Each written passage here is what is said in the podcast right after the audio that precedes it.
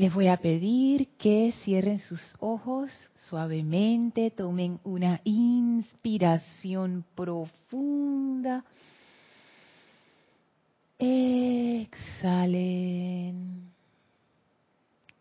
Inspiren profundamente. Exhalen. Inspiren profundamente. Y exhalen soltando toda tensión, toda preocupación. Sientan como en esa exhalación se va toda discordia, toda limitante. Vamos a tomar conciencia de nuestra respiración, de cada inhalación y de cada exhalación. Vamos a respirar profundamente, sin esfuerzo, sin forzar la respiración, simplemente disfrutando de la entrada y la salida del aire, sintiéndonos cómodos y cómodas con nuestros vehículos físicos. Coloquen su espalda en posición recta, sin tensión, y vayan aflojando los músculos de sus vehículos, de los músculos de su cuerpo físico, vayan entrando en ese aquietamiento de la mente, de los sentimientos, del cuerpo etérico. Respiren profundamente y con cada exhalación entren más en ese aquietamiento, de ser. Visualicen a su alrededor una gran energía de muy alta vibración. Visualicen a su alrededor una gran energía de muy alta vibración, una energía blanca cristal muy poderosa, purificadora, ascensional. Sientan la cualidad de esta energía de alta vibración y cómo reverbera dentro de sus vehículos trayendo más armonía, más paz, más elevación. Esta es la llama de la ascensión ese poder elevador desde el templo de la ascensión en Luxor. Visualicen y sientan la llama fluyendo en y a través de ustedes sin resistencia. Y ahora usando el poder de la respiración vamos a inhalar profundamente esa llama dentro del vehículo físico y al exhalar sientan cómo la llama se lleva toda la discordia y apariencia de enfermedad del vehículo físico. Respiren a su propio ritmo y cada respiración de inhalación y exhalación utilícenla para atraer la llama adentro y en la exhalación que la llama se lleve toda la discordia y se transmute instantáneamente en luz. Coloquen su atención ahora en el vehículo etérico. Inhalen profundamente llevando esa llama al vehículo etérico hasta que se llene rebosante de pura energía blanca cristal purificadora. Y en la exhalación vean cómo esa llama se lleva toda la discordia del vehículo etérico y la transmute instantáneamente en luz llevamos la atención al vehículo emocional, inhalen profundamente toda esa llama dentro del vehículo emocional, hasta llenarlo por completo y en la exhalación vean cómo la llama se lleva toda la discordia de ese vehículo, dejándolo en armonía, feliz, pleno. Nuestra atención ahora va al vehículo mental, inhalen profundamente esa gran llama blanca dentro del cuerpo mental. Y en la exhalación sale del cuerpo, del cuerpo mental toda esa discordia, toda esa limitación, toda preocupación, sientan ese gozo dentro de ese vehículo mental, emocional, etérico y físico, Ahora que toda esa discordia ha salido de ustedes y ha sido purificada, sientan la plena actividad de la llama de la ascensión en y a través de ustedes, elevándolos, elevando su conciencia, elevando sus vehículos, elevando todo lo que está dentro de su aura, elevando su mundo alrededor, todo lo que está dentro de su esfera de influencia, ese poder ascensional y gozoso. Sientan cómo desde su corazón se abre esa gran puerta de luz que da la conciencia crística y fluye de ahí hacia a toda dirección esa grandiosa luz dorada de la conciencia crística, inundando todo a su alrededor con esa plenitud, con esa unicidad, con esa paz, con esa armonía. Nos sentimos descansados, felices, livianos en esta radiación. Y vemos como frente a nosotros dos gigantescos serafines, directo del templo de la ascensión, abren un portal hacia ese retiro y nos invitan a pasar. Avancen a través de ese portal en conciencia, atraviesen las grandes puertas de ascensión y victoria de ese templo atraviesen esos jardines maravillosos llenos de fuentes, de aves, de árboles, de flores. Tómense unos minutos, unos segundos, unos instantes para contemplar ese gran templo de la ascensión, sus grandes columnas, la radiación maravillosa que emite. Suban las escalinatas, atraviesen el primer templo, atraviesen el segundo templo, entren al tercer templo y al final, en la pared del fondo, van a encontrar las puertas corredizas que son la entrada al cuarto templo. Presionen el botón a su izquierda para abrirlas. Se abren como si fuera un gran ascensor. Y les dan entrada a esa habitación sin paredes, llena de luz blanca, en donde nos espera el maestro ascendido Serapis Bey. Las puertas se cierran tras nosotros y estamos en presencia del amado Serapis, que nos mira sonreído, feliz de que estemos allí una vez más. Sentimos su gran radiación envolviéndonos, su gran protección, su gran amor, su amistad sincera y honesta a nosotros. Y en este estado de júbilo abrimos nuestra conciencia al Maestro, sin trazos de miedo ni de recelo.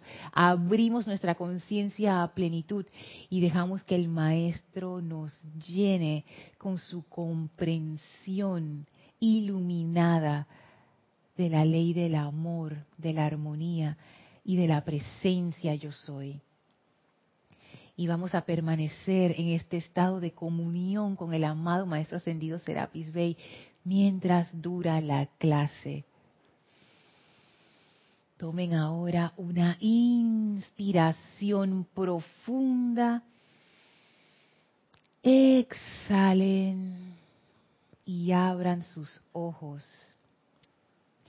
Bienvenidos todos a este su espacio, Maestros de la Energía y Vibración. Bienvenida Elma. Bienvenida Rosy, nuestra amiga canina. Bienvenidos a todos ustedes que nos sintonizan a través de la internet por Serapis Bay Radio o Serapis Bay Televisión. Bienvenida Isa. Gracias por tu servicio amoroso en la cabina. La magna presencia yo soy en mí reconoce, saluda y bendice a la victoriosa presencia yo soy en todos y cada uno de ustedes. Yo soy aceptando igualmente.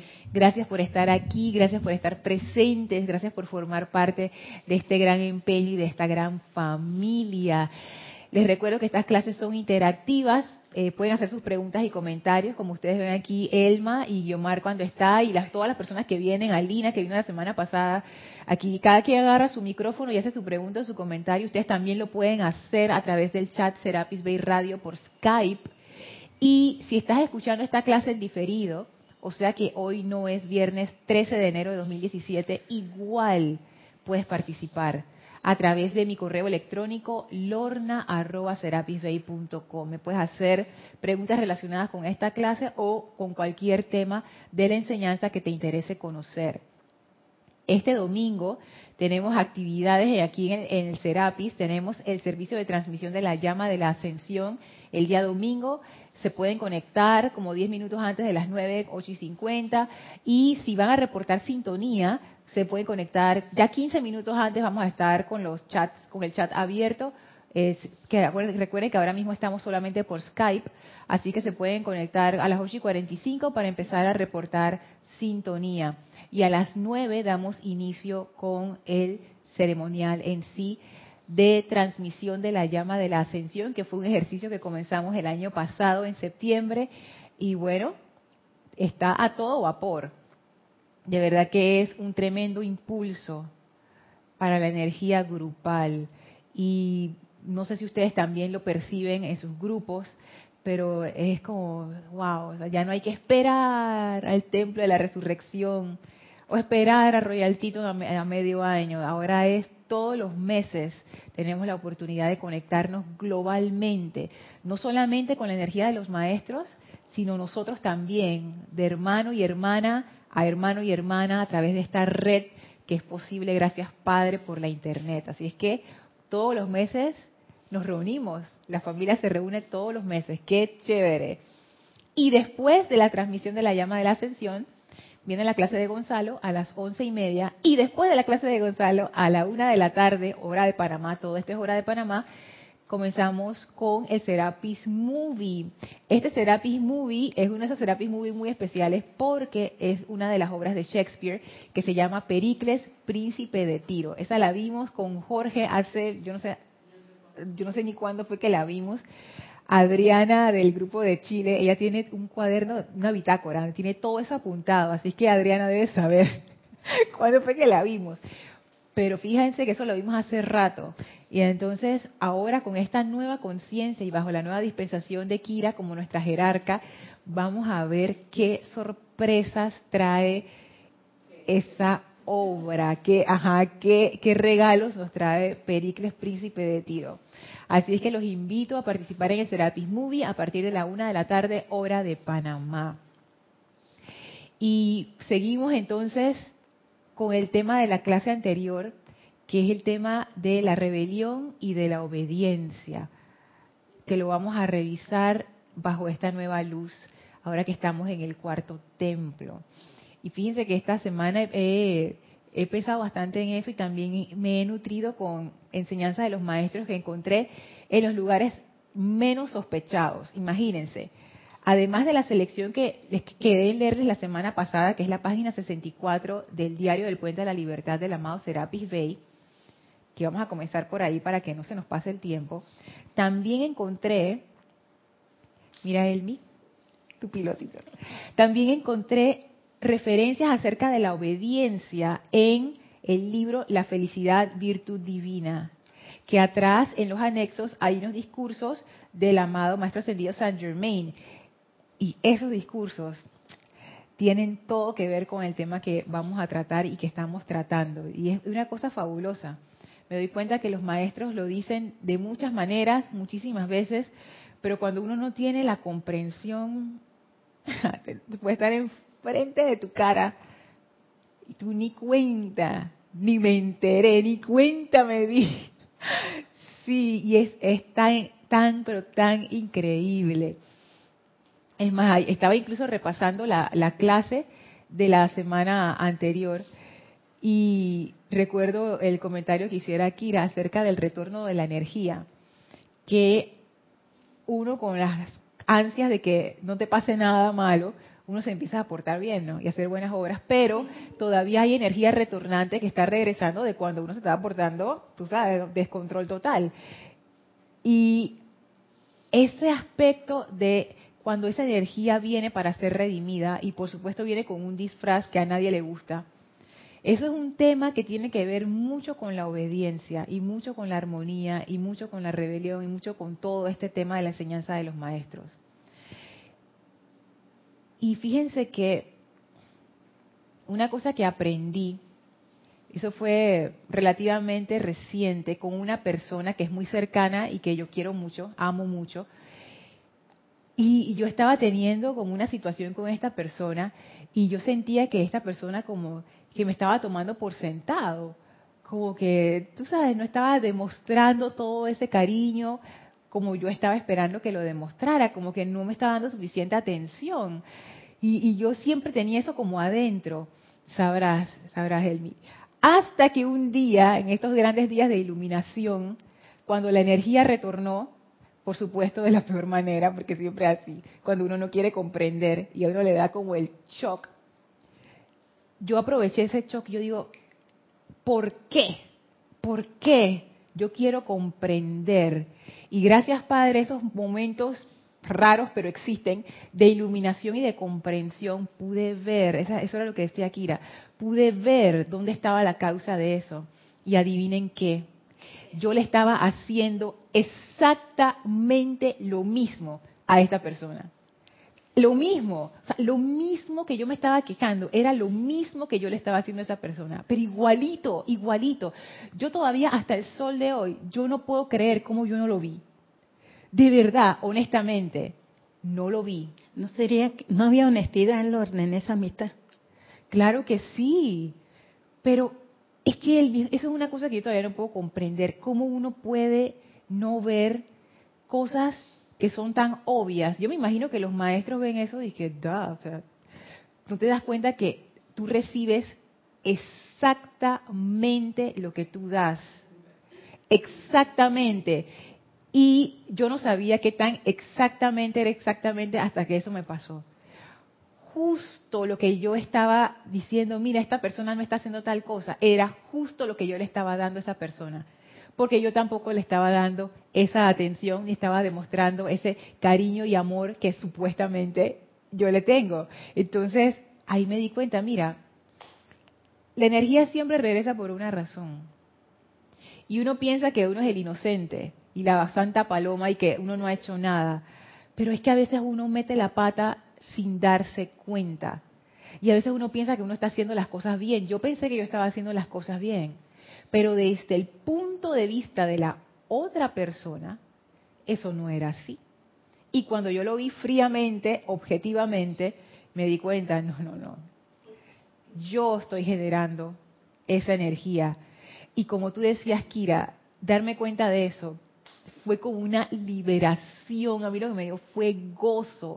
O sea, también me dio un poco de tristeza por, por todo lo que yo había hecho pasar a esta persona, porque, oye, ahora que me di cuenta, cuando, uno le echa la culpa a alguien, que no, eres tú, eres tú, y después dije, ups, no, era yo, ay, qué pena, qué, qué, cosa, qué vergüenza.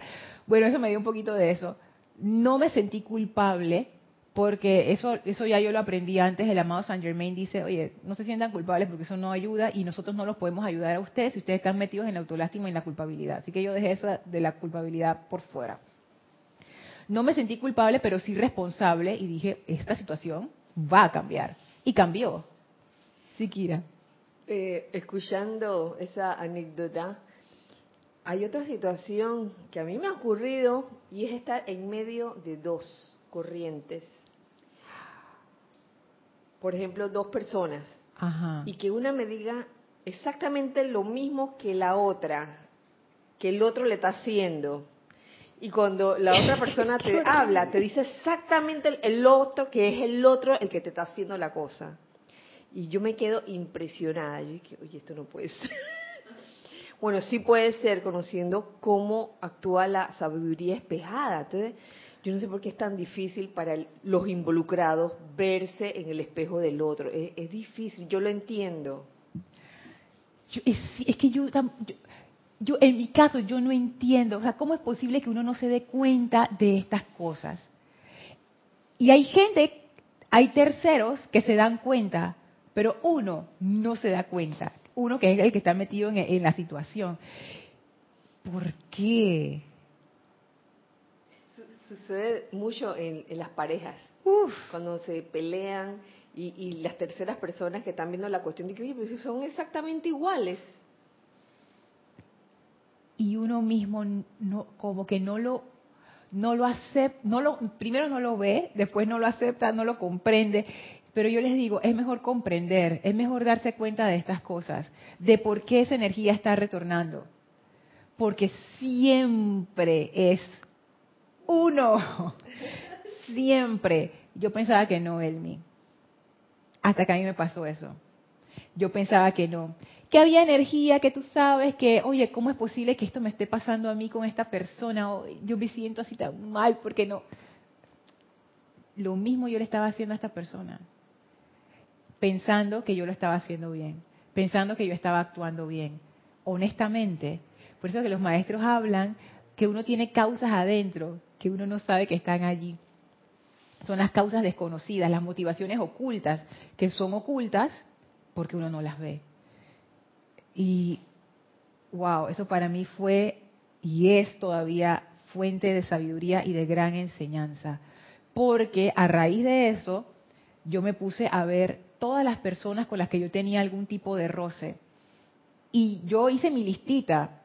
Y hay cosas que yo todavía no veo que yo digo, no entiendo por qué con esta persona o con la otra persona con esto me pasa esto, pero ya yo sé, ya yo sé que soy yo.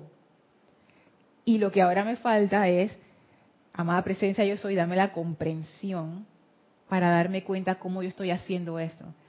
Es que, es que, es algo que pareciera obvio, pero en realidad no lo es, porque es un asunto de comprensión. Es como lo que, lo que Kira hablaba en la clase del miércoles. Yo creo que tiene que ver con la visión interna cuando uno tiene la visión tapada, me toco la frente porque es el, tercer ojo, ¿no? que ese es el, lugar de la visión interna. Tú no ves. La gente te lo dice, tus amigos te lo dicen, tus padres te lo dicen, la gente que no te conoce te lo dice. Y tú dices, no. ¿Tú crees? Y de sí mismo dice, ¿tú crees? No, yo no, yo no. Yo tengo nada que ver con esa persona. No, tú eres igualita, igualita a esa persona que te molesta. Tienes todo en común con esa situación que te molesta. Todo.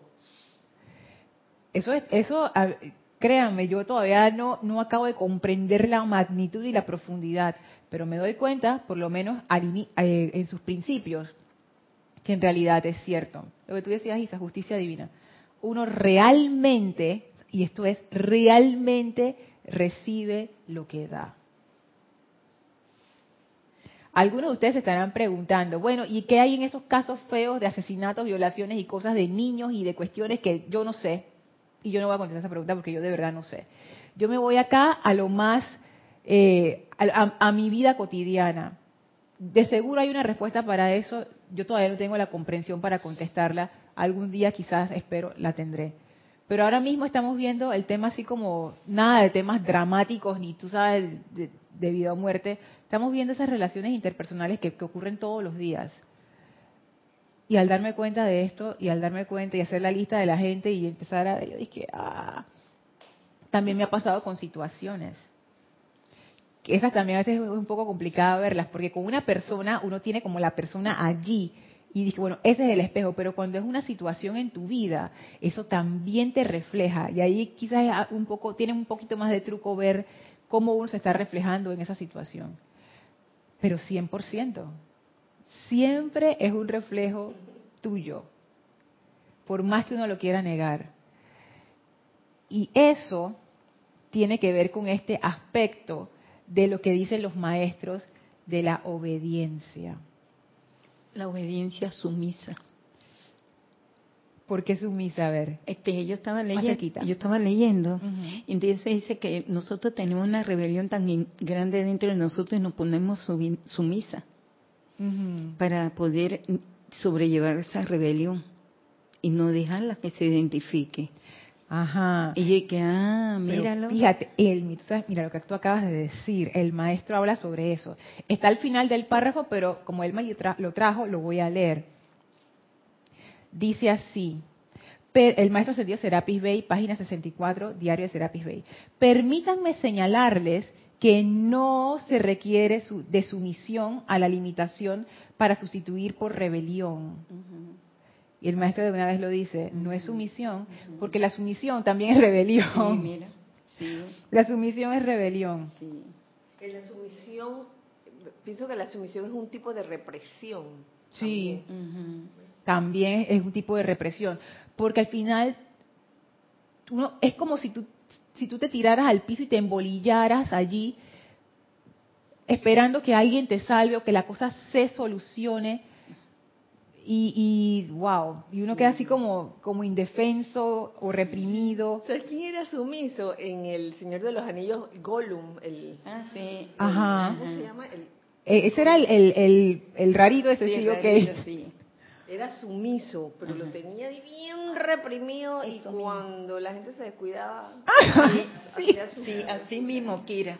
Sí, se, ajá, él se hacía el sumiso, pero exacto, tú le dabas la espalda y te decía, yo sé quién tiene los quién tiene el anillo. Y él quería el anillo para, él. Entonces sí, la sumisión es una represión. Y sabes que estaba pensando en eso, que, que uno nunca sabe cuándo una persona sumisa va a explotar. Y eso pasa todo el tiempo en esos crímenes pasionales. Sí que es siempre el mismo caso de siempre, que el hombre le pegaba y le pegaba hasta que un día la mujer se cansó y ta, listo. Entonces eso de la sumisión no es una solución. Hay veces que uno se siente tan abrumado por la situación que uno puede caer en esto.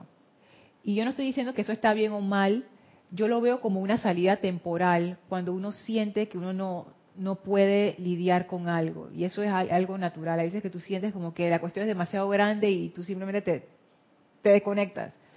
Pero eso no es una solución, eso es como una medida temporal para tú equilibrarte, recobrar fuerzas y, e ir adelante. Pero no es una solución. Entonces el maestro dice, permítanme señalarles que no se requiere de sumisión, y ese no está en mayúscula a la limitación para sustituir por rebelión, sino una constante, alerta y consciente puesta en acción de la ley, la cual tienen en las manos, para remediar condiciones y empero mantenerse armoniosos, apaciguados y consecutivamente empleados durante este proceso. De esta manera son ustedes maestros de su energía.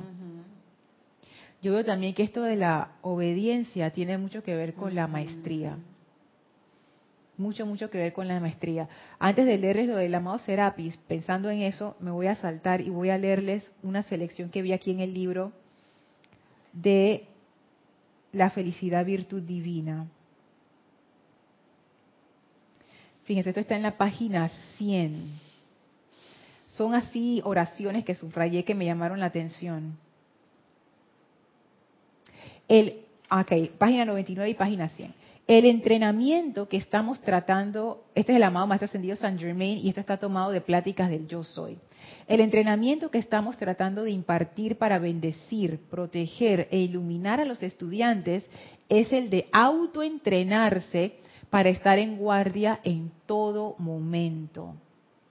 Y me llama la atención eso, porque él dice el entrenamiento que estamos tratando de impartir, o sea, que los maestros están tratando de dar para bendecir, proteger e iluminar a los estudiantes, es el de autoentrenarse, o sea, que ellos no lo van a hacer por ti, ellos te van a enseñar cómo se hace, para que uno lo haga.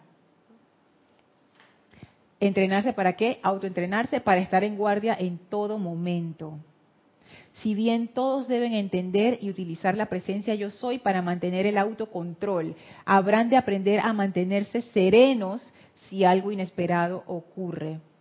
Y más abajo dice, siempre habrán de mantenerse en una actitud alegre y calmada, prescindiendo de lo que pueda estar pasando. Cuando yo leí esa oración, yo entré como en una crisis, y yo digo, maestro, pero mantenerse en una actitud alegre y calmada, prescindiendo de lo que pueda estar pasando. Eso está, tú sabes.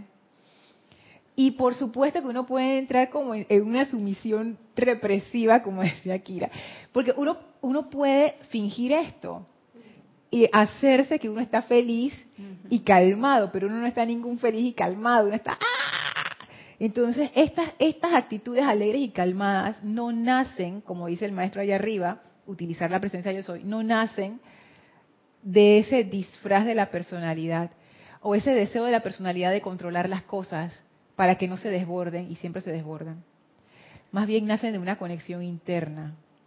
Entonces el autocontrol no viene de tratar de controlarlo todo, de que yo voy a controlar lo que tú haces, lo que tú dices, mis gestos, mis cosas, no, o sea, eso, eso es un control superficial, porque ahí bien facilito las cosas se salen de control porque uno no puede controlar a la vida y entonces ¿qué uno hace? Y ahí la solución es el anclaje, o sea, tú tiras tu ancla en medio de ese mar embravecido y ya.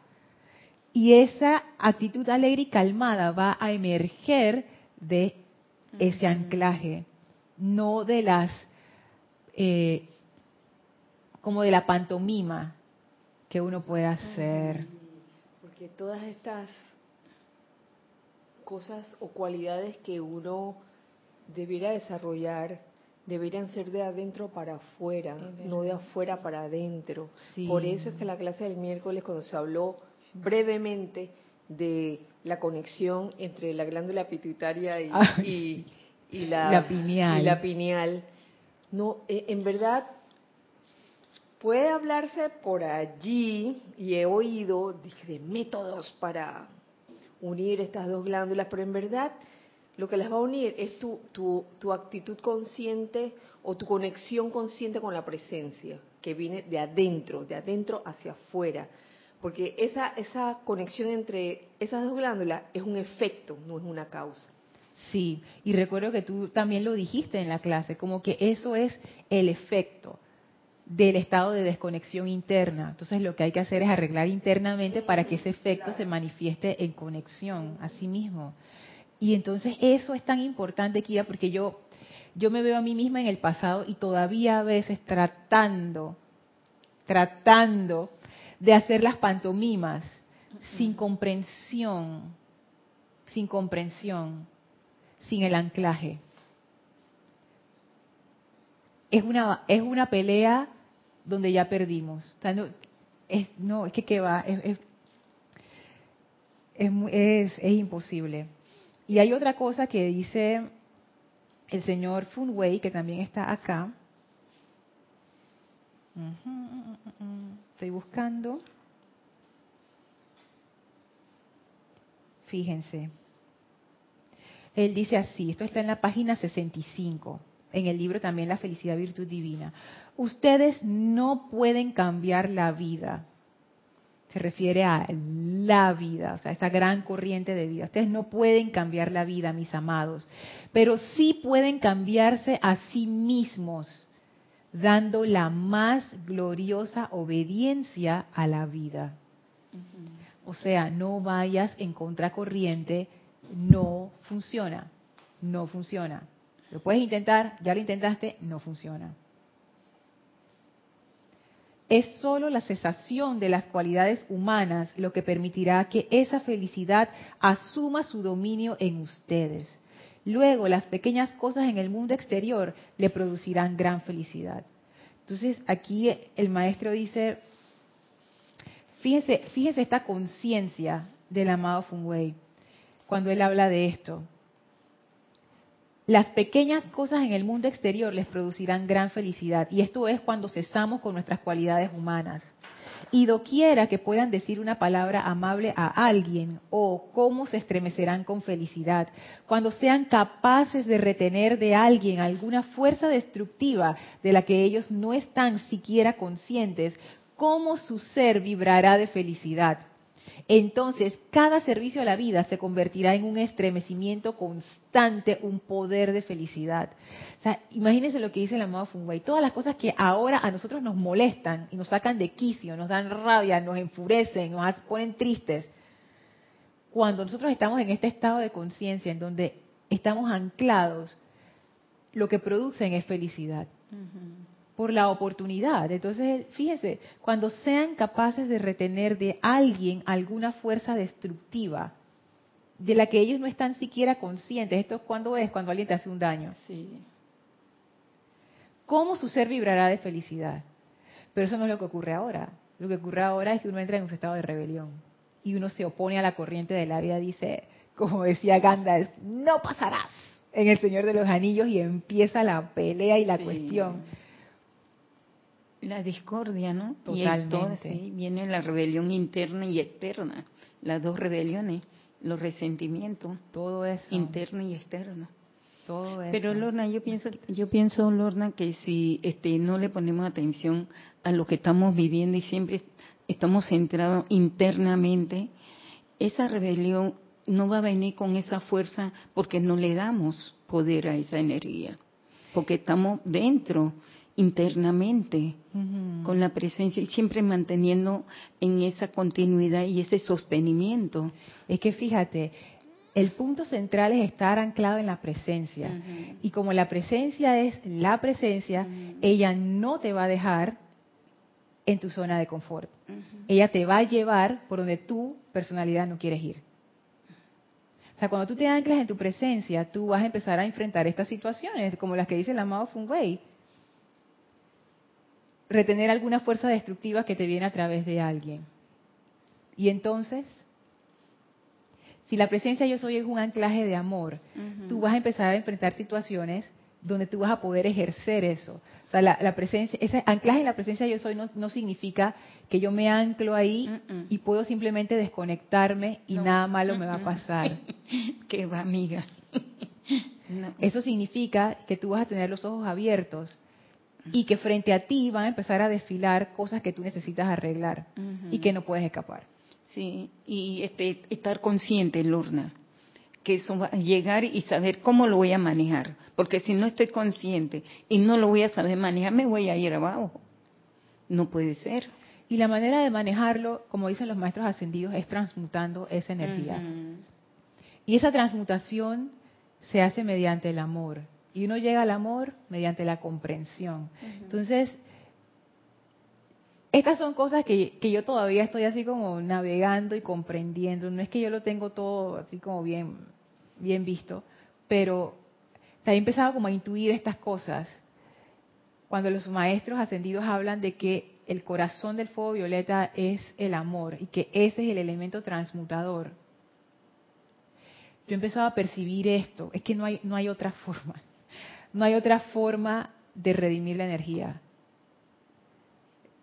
Y no es el amor ese sentimental, de pareja, no, es, es un amor sano que siente que la otra persona no, no se debe eh, ir al, polo opuesto. Un, amor de, de, permitir que él camine y realice lo que él desea en su vida, no uno entre, eh, meterse en esa condición y situación de esa persona, no. Permítele que evolucione y sabrá cómo lo va a hacer. Ahí que ahí es donde la cuestión depende, porque el amor... Yo pienso que también el amor, ese amor de madre con los hijos. Tú permites que tus hijos trabajen y hagan toda la actividad y todo lo que tienen que hacer, pero solamente queda como observador. Sí, llama la atención, sí, porque entonces no va a evolucionar ese, ese niño. Es que depende, porque a veces a veces el amor es darle libertad a alguien, pero también a veces el amor es agarrarlo por la mano fuertemente y decirle, hey, ¿sabes lo que estás haciendo? Está bien loco, ven para acá, vamos a hablar. el amor tiene muchas manifestaciones, no es un libreto. Ese anclaje en la presencia de alguna manera te permite saber cómo se va a manifestar ese amor en cada situación y no es igual en todo, no es igual en todo. Y si hay algo que tiene el amor, que esto, esto para mí todavía es algo misterioso, es que el amor no es indiferente. Y el amor no separa, no es que yo te amo, pero, pero por allá, o sea, tú, tú por allá y yo por acá, el amor no es así. Y eso no quiere decir que tú te vas a meter en la vida de la gente, no quiere decir eso. Pero quiere decir que internamente no hay esa separación. Sí, pero en la separación interna no lo hay pero la separación de que tú tienes que darle espacio a la persona. Hay que darle espacio para que la persona pueda desarrollar y pueda pensar y qué va a hacer. Claro que hay que darle espacio. Bueno, en esa parte que yo estoy bien clara y a, ese espacio trato de pararme aquí, acepto lo que estoy viendo, no lo toco, no le, no, por ejemplo, los hijos, no le digo nada, para que él desarrolle cómo se va a comunicar con su presencia, cómo va a enfrentar la vida. Aclaramos que los hijos de Elma son grandes, son adultos mayores de 35 años los dos y okay, no son no son 45, sí. Imagínate. Y no no tengo que orientarlo, Lorna, no tengo nada que decir. ¿Por qué? Porque si ellos caminan o se paran, ellos sabrán cómo lo van a hacer. No hay ningún tipo de comentario, ni me entero lo que está pasando. Solamente me dan con la presencia como la Madre María, que le fue protegiendo al Maestro ascendido Jesús, que lo cuidó, pensó, le daba su sentimiento y gratitud al Padre por su Hijo. Solamente me queda hacer ese trabajo y también lo hago para la humanidad. ¿Por qué? Porque tengo que aprender a ser agradecida de todo momento lo que estoy viviendo en mi contorno, bueno o malo, porque algo tengo que aprender. Entonces, ¿para qué voy a estar aquí si no voy a aprender? Tengo que aprender. Nada más tener en cuenta que la personalidad es muy sutil. Y recuerden que nosotros estamos aprendiendo maestría, pero todavía no somos maestros. Nada más tengan eso en cuenta, que hay veces que la personalidad se disfraza y nos hace hacer cosas correctas con las motivaciones incorrectas. Y siempre tenganlo presente. Y eso nos pasa a todos. eso no es, que, ay, es que a mí no me pasa, no, nos pasa a todos. O sea, todos tenemos motivaciones mezcladas. Acéptenlo, porque es así. Y no se sientan culpables, porque simplemente ese es nuestro nivel de desarrollo y nosotros estamos avanzando a mayor pureza pero todavía no es así. Así es que no se tomen tan en serio en estas cosas. O sea, hagan lo que ustedes sienten que han de hacer, pero tampoco piensen que es que, oh, porque no es así. O sea, la personalidad, en nuestro caso, ahora mismo, está bien vivita y coleando, se está manifestando bastante, y uno tiene que estar claro en eso. Uno tiene que estar claro en eso. Así es que es eso. El amor como dice el libro, sigue siendo el camino. El amor es el camino, o sea, esa es la manera. Y nosotros estamos aprendiendo eso, pero todavía no estamos ahí. Así es que, por eso es que tenemos el asunto de la rebelión y de la obediencia. Porque a pesar que nosotros sentimos eso de que, o, yo, yo quiero sentir, de que, ay, ahora sí lo estoy haciendo bien, ahora sí. En realidad nosotros tenemos muchísima rebelión en nuestra vida, muchísima pero como decíamos al inicio, no nos damos cuenta. Es más, hay veces que nosotros ni siquiera nos damos cuenta cuando estamos recibiendo discordia. A ese punto de insensibilidad hemos llegado, no nos damos cuenta. Y algo que yo estoy percibiendo es que ese contacto con la presencia te empieza a ser sensible a la discordia que antes uno no veía. Y esa sensibilidad, de hecho, el amado Fungüey habla de eso, que cuanto más, tú contactas a tu presencia, tanto más es tu sensibilidad. Pero esa sensibilidad te permite darte cuenta de la cantidad de discordia que hay en tu vida. Y créanme, es bastante. Yo he, visto, yo he empezado a ver la mía y, es bastante. Muchísimo más de lo que uno piensa, pero muchísimo. Porque nosotros somos muy condescendientes. Y, y ahí se incluye a todo el mundo. Los seres humanos somos muy condescendientes con la discordia. Dejamos que la discordia barra a través de nuestras vidas una y otra vez y otra vez y no hacemos nada. Pero entonces, Lorna, ¿cómo voy a, vamos a, al menos yo, siento que yo no puedo permitir eso porque yo estoy en una escuela, estoy leyendo, estoy consciente a lo que estoy viviendo.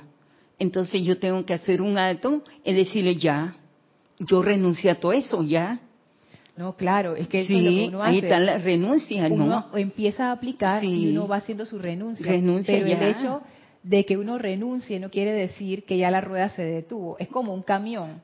Cuando un camión, cuando el camionero mete el freno, ese camión sigue andando. O sea, si el camión ve un carro que se, que se que frenó de repente, aunque el camionero meta el freno con toda su alma, ese camión se va a llevar ese carrito por la inercia. Porque no ha renunciado, Lorna. Está detrás de la misma situación. tú puedes renunciar, sí. pero hay diferentes grados de renuncia y eso es un proceso, eso no ocurre de la noche a la mañana y uno va poco a poco.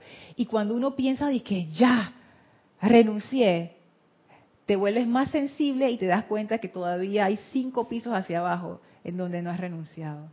Y es un proceso, una y otra vez, una y otra vez. Por eso digo, hay mucha rebelión en nuestras vidas que nosotros no pensamos que es rebelión, pero sí es rebelión. Un ejemplo así, antes de pasar al comentario, que ustedes pudieran pensar que es extremo, y yo hubiera pensado que es un ejemplo extremo, pero yo creo que no lo es, ahora pienso que no lo es. Si ustedes no pueden decir, o si yo no puedo decir, que 100% de mi día está en armonía con buenos sentimientos hacia todo el mundo, hay rebelión. Porque no estoy fluyendo con la vida. La vida es amor, la vida es armonía. Y si hay inarmonía en mi vida, o sea, si yo tengo, me molesté, me, me tuve un problema con alguien de odio, no sé qué, y me generaron estos sentimientos, ahí hay rebelión todavía. Hay rebelión todavía. es que vuelvo y digo, cuando uno se propone a renunciar, ya todo eso se va saliendo dentro de uno y se va transformando a la parte positiva, lo que es la aceptación de la voluntad. Porque yo estoy trabajando en la voluntad y tratando yo misma de depurarme. No tengo que pensar que tú me estás haciendo, ni tengo que ver que tú eres. Yo soy yo y tú eres tú y yo tengo que ver cómo yo resuelvo y salgo adelante. Tú verás cómo vas a resolverlo. Yo sí, porque tengo que sentarme a discernir y a pensar cómo voy a mover los pies para poder vivir. Son formas diferentes de verlo. Yo antes también lo veía así. Y ahora, especialmente con lo que salió en los ocho días de oración, de fortalecer, proteger y asistir a tu hermana o a tu hermano, he cambiado un poco mi forma de ver al respecto. No es que uno se va a meter en la vida de los demás, pero la separatividad se manifiesta de muchas maneras. Y uno, Para ti, ¿qué es separatividad? ¿Qué, qué es separatividad? Ajá. Justamente estaba pensando en, en eso, porque mm, con respecto al amor, el amor para mí involucra el hecho de, unicidad. Y no porque hay alguna una persona, por un ejemplo exagerado, en Taiwán y yo estoy aquí en Panamá, y si le pasa algo allá a la persona en Taiwán, ese es su problema. Igual si le pasa algo a mi hermano aquí o al perro de la vecina, yo ni la conozco. No la de aquí, la de acá. Ah, la otra vecina. La del otro lado, no Giselle. ni la conozco ni me importa. Y ella que resuelva. Para mí eso es un concepto de separatividad, muy personalmente porque si yo tengo esa conciencia de unicidad, todos somos unos. Y así estés en Taiwán, sigo siendo yo, yo soy allá. Y si es la vecina, igual sigue siendo una parte del yo soy, que yo soy. Entonces, yo siento que esto es algo que intuyo, no sé cómo será eso. Y igual cuando de pronto hay alguna transgresión, entre comillas, a la vida, puede que esa persona definitivamente le toque transmutarla, pero algo yo puedo hacer allí. ¿Qué cosa? No lo tengo claro. Entonces ahí hay una conciencia de unicidad, porque no? la dejo allá que resuelva y porque sea mayor, que de hecho cuando no es ni mi hijo menor de edad, ni mi empleado ni mi discípulo, bueno, llega un momento en que tú le das un espacio, como tú bien decías, pero debe llegar a haber también un momento en que uno esté consciente de que somos uno y no lo voy a dejar de que, ay, se cayó en el lodo y en el fango porque ya es mayor y yo no tengo nada que ver, que resuelva. Yo creo que, que hay, algo que no he comprendido, honestamente, pero que mueve desde el corazón y ese, ese sentimiento de amor a esta es la manera correcta de actuar y de servir y de ayudar. Eso me gustó, de servir y de ayudar, la manera actual. Y eso es lo que no se ve. Mira, eso es lo que no se ve y eso es lo que uno lo realiza para poder sostener. Fíjate que eso que, Mira. tú decías, Isa, es súper lindo porque hay veces que uno piensa que, que, es lo que hablábamos también antes de las pantomimas, de hacer como la, morisqueta de que uno está haciendo, pero no. Uno piensa a veces que es hacer tal o cual cosa, pero es algo que te nace. O sea, es que esa es la cuestión con el amor, que no es una cosa que uno puede intelectualizar. Cuando tú amas a alguien, a ti te nace, te nace hacer cosas. Llega una persona que tú amas mucho a tu casa, a ti te nace ofrecerle algo rico. te gana la voluntad. Te cociné algo delicioso, quieres probar. No es que tú estás cumpliendo con una lista de que voy a hacer esto, sino que es algo que te nace.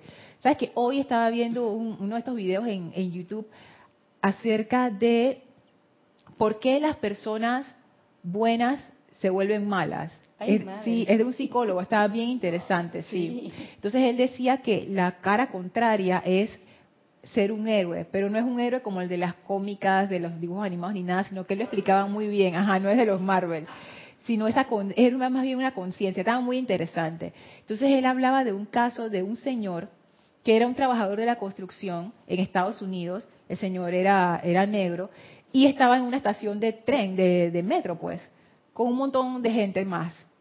Y viene y se cae un señor abajo en las líneas del metro y el señor de la construcción iba con sus dos hijos, sus dos niños pequeños. ¿Sabes lo que hizo el señor? Dice que la gente cuando eso ocurrió todo el mundo quedó en shock y la persona que se cayó era una persona blanca. Que ahí tú tienes todas las excusas del mundo para decir, man, se cayó y venía el, metro. El, el tipo ni lo pensó. Le dio sus dos hijos a los extraños de la plataforma. levantó la señora. Se tiró abajo. No, Elma, mira lo que hizo. Qué locura se tiró, movió a la persona a la mitad de los rieles y él se puso encima de la persona y el metro les pasó por encima y se salvaron, se salvaron. porque el señor era alto, pero el metro estaba más alto y pasó por encima, pero no les hizo daño. Que si él, gracias Padre, que si él le hubiera tirado a la persona al riel del medio, que hay como, un, como una hendidura, como un espacio, se muere. ¿Tú harías eso por un extraño? Yo no. Si se cae mi sobrina, sí. Si se cae mi mamá, sí. Pero el man en Taiwán, yo estoy parada en una estación de metro en Taiwán y se cae uno de esos hermanos de Taiwán. ¿Tú crees que yo me voy a tirar a sacar a nadie? La respuesta es no. Yo se lo digo a sí mismo, no. Pero Lona, a veces momento en la calle, un anciano quiere cruzar la calle y en un momento que uno siente un deseo de ayudarlo. Y yo he visto aquí en Panamá gente que, detiene su auto, se baja y ayuda a cruzar a la persona. cuestión, y por eso que te digo, como lo dijo Isa, esa unificación de, conciencia, de salir adelante del objetivo. Por eso que te digo, no, en la separatividad no lo veo. ¿Dónde se va a unificar ese amor? Es que esa es la, la atención nos falta y la gratitud. Por eso digo, el, líder de aquí es un amor. Nos falta comprensión para tú y yo poder entender ese amor que es y que no es. Es que yo no puedo ser ciega si no quiero ver la verdad. Pero es que mejor me brindas los manjares, un vaso de agua, ¿Y cómo no voy a agradecer? Oye, ¿dónde quiere que te ponga, Lorna? Pero él, es que eso es lo que quiero decir. Que, es que es lo que tú dices. Es que, es que somos ciegos y no nos damos cuenta. no. Somos y no nos damos cuenta. Es que ese es el problema. Nos falta comprensión. No, no, no, no. Todo el mundo no te da la mano, Lorna. espérate, todo el mundo quiere decir la humanidad dice, oye, ven acá. Claro que no. No te la da. Oye, pero si somos, si somos una unidad, pero es una fuerza, ¿por qué no damos todo el amor por el todo? Porque nosotros tampoco le damos la mano a la humanidad. Es lo que decía al inicio del ejemplo, que tiene que ver con ley de círculo, tiene que ver con rebelión, tiene que ver con energía retornante, tiene que ver con redención de la energía, con obediencia, con armonía, con todo eso. Porque nosotros tampoco le damos la mano a la humanidad. Por eso que la humanidad no nos da la mano. Nosotros pensamos que le estamos dando la mano a la humanidad y no le estamos dando ninguna mano, Elmi. Y eso es lo que nosotros no podemos comprender. ¿Y por qué seguimos recibiendo entonces la energía retornante? Por eso, por eso, por eso. Pero bueno, al, menos yo he podido ver y, en la gratitud me mantengo siempre, porque tengo que reconocer lo que, la labor de cada cual y dónde están dando su, su granito de amor y agradecido, Lorna. Fíjense algo más que dice el amado Wei, aquí en la página 66.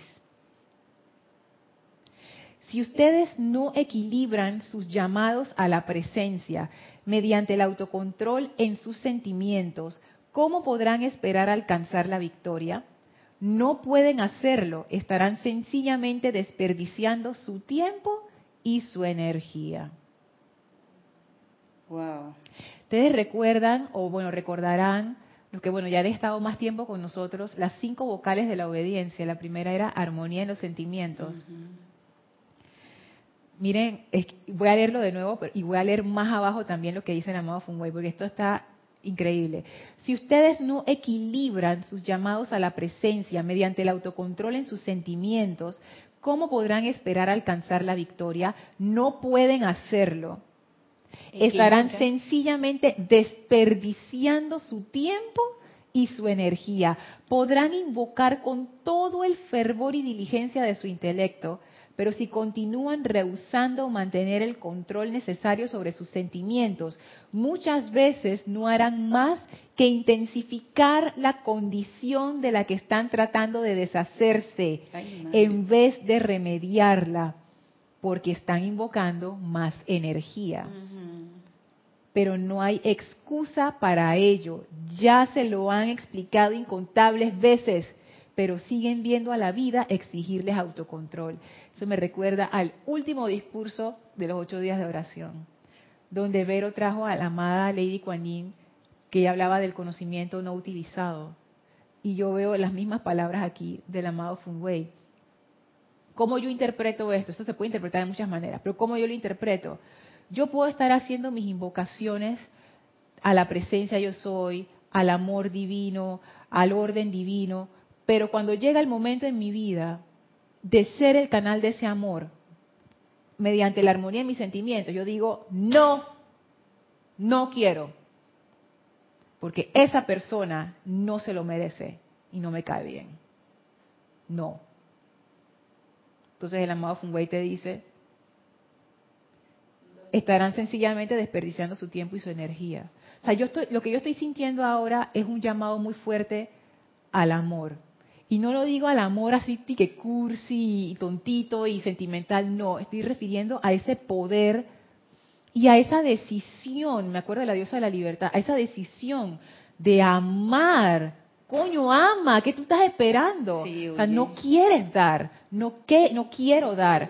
Porque cuando llega el momento, después de tanta invocación y tanto ceremonial, cuando llega el momento de amar, y siempre va a llegar a la persona que tú no quieres amar, cuando llega ese momento, tú te retacas y tú dices, tú sabes que esa persona no tiene el nivel. Ay, madre. No tiene las cualidades que yo creo que debe tener. No se comporta como yo pienso que se debe comportar. No se merece mi amor. Yo no la voy a proteger, no la voy a asistir, ni fortalecer. Pero, que se las arregle. Yo lo he hecho muchas veces. Loran, pero el momento que tú haces la invocación para la humanidad, esa persona entra ahí. El momento. Bueno, tenemos un comentario. Ay, sí, el comentario, sí. Y después voy a tener otro comentario. Dale, dale, dale. Nos comenta Liz Sordia desde Guadalajara, México. Bendiciones a todos. Bendiciones. Bendiciones. Un beso. Recuerdo mucho un ejemplo que dio Jorge hace muchos años en una clase. Él comentó que cuando tú decides cambiar y obedecer a la presencia yo soy, tienes que entender que tienes un momentum muy fuerte de todos los eones pasados y cuando tú decides cambiar, lo seguro es que aunque le pisas a fondo el freno y también pones el freno de mano, vas a quemar llanta por uh, muchos, muchos, muchos metros. Y siempre y cuando estés en una conciencia de anclaje en la presencia y no te salgas de esa actitud en ningún momento si lo logras, pero es un entrenamiento de cada instante de tu vida. Pero de que caemos, caemos. Pero lo uh, importante es el aprendizaje. Claro que sí, Liz. Es más, lo que tú dices, fíjense lo que dice el amado Saint Germain con esto que trajo Liz. Dice así, esto está en la página 103 de La felicidad virtud divina. Este libro está bien bueno. Dice el maestro, las personas le ponen resistencia a personas, lugares, condiciones y cosas porque no han logrado la maestría de sí mismos. Los estudiantes tienen que mantener esta armonía autogobernada dentro de sí el tiempo suficiente para permitir que se cree el momentum, el cual, el cual conformará la guardia permanente. Es justo lo que estás, estás diciendo, Liz, que dijo Jorge, que también lo ha dicho Kira, es cuestión de momentum. Cuando uno pone el freno, ese carro todavía se va a seguir moviendo por la inercia, pero eso no nos debe preocupar, porque lo que estamos haciendo nosotros es rompiendo el momentum anterior y generando nuevo momentum. Y el maestro dice, va a llegar un momento en que esa armonía autogobernada se va a convertir en nuestra guardia permanente, pero eso va a ocurrir cuando ya tengamos suficiente momentum. Pero ese momentum se hace día a día, hora a hora, segundo a segundo. O sea, no, no, no podemos esperar a que ya tenemos el momento. O sea, no, eso es un proceso. Gracias, Liz. Y justamente estaba pensando en eso. La amada diosa de la libertad a mí me dejó como una frase y era la constancia divina. Y creo que algo que venía muy amarrado con lo que traía el Elohim vista era el hecho de que, oye, no es que tú no vas a ver nada porque hay eones de mala calificación. La cuestión es que tú lo ves y caer en la cuenta de que estoy viendo una transgresión y de pronto estaba cayendo nuevamente en eso, hacer el alto, en ese momento apenas que te das cuenta y amada presencia, yo soy perdón por la transgresión de la ley y el mal uso de ese regalo de la vida, que es esa llama la libertad que cada uno tiene en su corazón, e invocar allí para consagrarte. De tanto consagrarte llegará el momento en que los cuatro vehículos se alineen y estén dispuestos a obedecer amorosamente al que verdaderamente tiene el control, que es la presencia de Dios hoy en nuestro corazón. Tú sabes qué hice ahora que tú estabas hablando, vamos a ver cómo estoy de tiempo, ya me pasé por dos minutos, ya, ok, ya, ya vamos a cerrar, ya vamos a cerrar. Pero es, cuando tú estabas diciendo eso, recordé las palabras que leí del amado Funway. Si ustedes no equilibran sus llamados a la presencia mediante el autocontrol en sus sentimientos, yo me pongo a pensar, porque yo he tenido eso del autocontrol en los sentimientos como algo muy angosto, como que el autocontrol en tus sentimientos es no ponerte furioso, ya, es el autocontrol. Y me siento en armonía. Pero no, cuando tú haces una transgresión a la ley, ese sentimiento de, tú sabes, como, como de verdadero reconocimiento, y ¿qué estoy haciendo? ¿Quién hace eso? Perdón, es alguna parte del vehículo. Eso a mí me ha quedado así como que, a lo mejor es mi percepción y puede que esté equivocada. Tómelo como tú dices, un granito de sal. Porque la presencia yo soy, igual que los maestros ascendidos, no hieren. Es alguna causa que uno está sembrando por algo que tenemos en uno de nuestros vehículos. Entonces quiere decir, para mí, que es alguno de los vehículos en ese momento que está, que con la batuta, ay, estoy haciendo tal cosa y no se han dado cuenta. Pero al tú caer en la cuenta de una vez que estás haciendo algo, entre comillas, incorrecto o destructivo, por así decirlo, oye, párate y de una vez regresa al anclaje, leer el perdón por el mismo, por el, mismo minuto.